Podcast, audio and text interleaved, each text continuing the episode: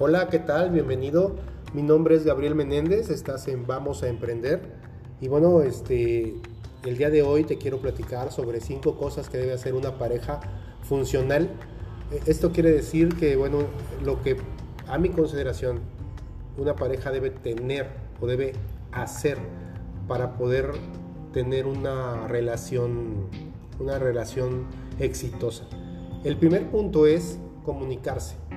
La comunicación es fundamental en cualquier relación, pero sobre todo en la de pareja. La comunicación asertiva es primordial. La escucha activa, poner todo, toda tu atención en el mensaje del otro, es súper importante. Confirmar que lo que escuché es lo que mi pareja quiso decir. Porque debemos recordar que cada uno tiene su propia perspectiva y, pues podemos entender cosas diferentes de un solo mensaje varias personas. Podemos estar dos o tres personas y cada uno entiende diferente el mismo mensaje. Y entonces por eso es importante eh, retroalimentar incluso a la otra persona. ¿Qué quiere decir esto? Eh, confirmar lo que yo entendí. Oye, yo tú dijiste esto y esto y esto, entendí esto y esto y esto.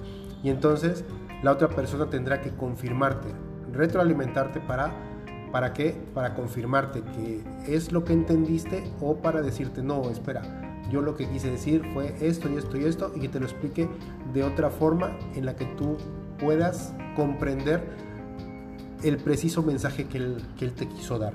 Es bien importante para la pareja que los mensajes queden claros.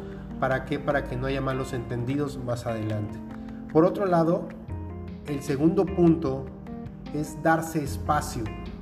Este también es un punto muy importante y que tal vez tú no habías tomado en cuenta. Pues cuando te, te enamoras es, eh, eh, te, te vuelves el chicle de la otra persona, ¿no? Y entonces inicias esa relación y lo único que quieres es estar con la otra persona. Y no, se, y, no quieres separarte uno del otro. Y entonces es estar todo el tiempo juntos, todo el tiempo juntos. Sin embargo, el que cada uno tenga sus tiempos solo hará que la relación no se desgaste. Tener sus propios círculos de amigos, sus propios hobbies, separados es tan importante como tenerlos en común. He visto muchas personas que cuando rompen con su pareja, eh, pareciera que, que se quedan sin amigos y sin familia, pues su vida giraba alrededor del otro. Y no quiere decir que esto del espacio es para sufrir menos en caso de ruptura. Al contrario, de lo que hablo es que cuando hay este espacio sano entre una pareja, difícilmente esta se separa. ¿Por qué? Porque hay una, hay una libertad dentro del compromiso, hay una libertad que te permite regresar a, esa, a, esa, pareja o regresar a, querer compartir lo que vives día a día con, con la persona que está a tu lado. Definitivamente este es uno de los puntos más importantes con respecto a una relación de pareja. Por otro lado, el número 3 es alimentar la relación. Requerimos todo el tiempo estar alimentando la relación. Esta parte debe trabajarse muchísimo. Alimentar el amor y enamorarse y enamorar a tu pareja constantemente. Enorgullecerse y enorgullecer a tu pareja de todo lo que haga y hagas. Debes halagarla, hacerla sentir importante. De hecho, esto tiene mucho que ver con el lenguaje del amor que tú hayas aprendido.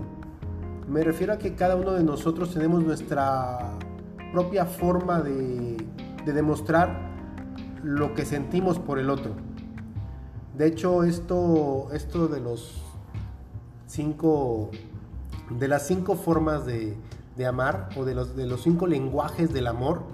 Eh, esto lo habla este, Gary Chapman en su libro, que precisamente así se llama, Los cinco lenguajes del amor, donde los describe como el que ama puede demostrarlo con palabras de afirmación, con tiempo de calidad, con, recibir y dar regalos, con actos de servicio y, un, y el toque físico.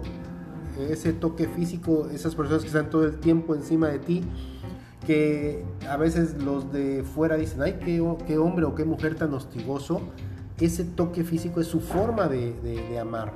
Y entonces, si sabes cuál es tu lenguaje y el de tu pareja, se hará mucho más fácil alimentar tu relación. ¿Por qué? Porque tu relación debe ser alimentada todos los días. Debes buscar todos los días enamorarte y enamorar a tu pareja. Por, por otro lado, el número 4, el número 4 también, yo creo que el más importante de todos es el comprometerse. Aunque ya lo hemos comentado que la, que la parte de la comunicación, el darte espacio y el, y el alimentar la relación son importantes, este punto número 4 es fundamental. ¿Por qué? Porque el compromiso definitivamente a muchos nos asusta, pero no lo podemos dejar a un lado en ningún tipo de relación ya sea laboral, de amigos o de pareja. Y el comprometerse es hacer y dar lo mejor de ti. El compromiso de ambas partes dará la certeza de que los otros cuatro puntos, sí o sí, buscarás llevarlos al pie de la letra. Pues comprometernos nos hace ser responsables y hacernos responsables de lo que decimos, hacemos, pensamos y sentimos. Y el compromiso como tal es hacerte totalmente responsable de que la relación vaya por buen camino y siempre buscar que, la, esta misma relación no decaiga. Y entonces por lo mismo vas a buscar llevar los otros puntos al pie de la letra. Por último, es el número 5. El número 5 es el plan de vida. Este, este último punto debe ser desde la parte individual y en conjunto. El plan de vida requieres hacerlo tú, tu plan de vida y un plan de vida en pareja. Sin importar que tengas uno, dos meses o cinco años o diez años. La idea es que cada uno tenga sus propios objetivos y que la pareja en sí tenga el suyo. Y bueno, esto representa el apoyarse en lo que hace feliz al otro y poder tener proyectos paralelos y proyectos en unión y no buscar vivir la vida del otro, pues al final alguien terminará frustrado y culpando a la otra persona de los logros no alcanzados. Y definitivamente esto lleva a que relaciones de muchos años se fracturen de tal forma que, que ya cuando se dan cuenta es irreparable el daño. ¿Por qué? Porque son años de frustración, son muchos, mucho tiempo pensando, todo por la otra persona y yo no obtuve nada. Conozco parejas en las que uno de los dos sacrificó el estudiar para que estudiase el otro. Al final de cuentas terminan la relación porque se porque hay, hay celos, hay egoísmos de repente, porque pues es que, es que ¿por qué tú sí lograste ser licenciado, tú lograste ser ingeniero y yo lo que quería hacer no lo pude ser? ¿Por qué? Por apoyarte, por estar tantos años tú estudiando y yo teniendo que, que pues por, por así decirlo, manteniendo la casa y entonces cuando el otro se ve, se ve triunfador o exitoso, pues por ahí vienen, vienen los problemas, porque incluso a veces el que, el que tiene el éxito hace menos al que no lo, al que no, no lo tuvo por, entre comillas, sacrificar sus sueños y entonces vienen estas, estas situaciones ya muy graves. Y bueno, y en conclusión, en conclusión, una pareja funcional es la que está equilibrada. ¿sí? Es, la, es la pareja, es una pareja equilibrada, la que se comunica correctamente, la que la que se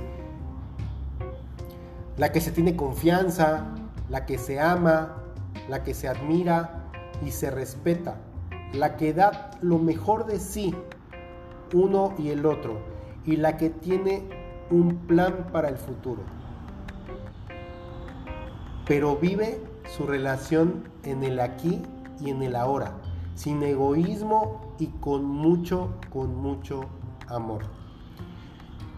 Estos cinco puntos para mí son fundamentales, son muy importantes para una, relación y te agradezco mucho el, haber estado en el podcast de hoy y pues si puedes seguir, seguir estos, estos pasos, no me creas, ponlos a prueba y, espero, espero que realmente puedas tener una, una pareja, una relación totalmente funcional, feliz y en paz.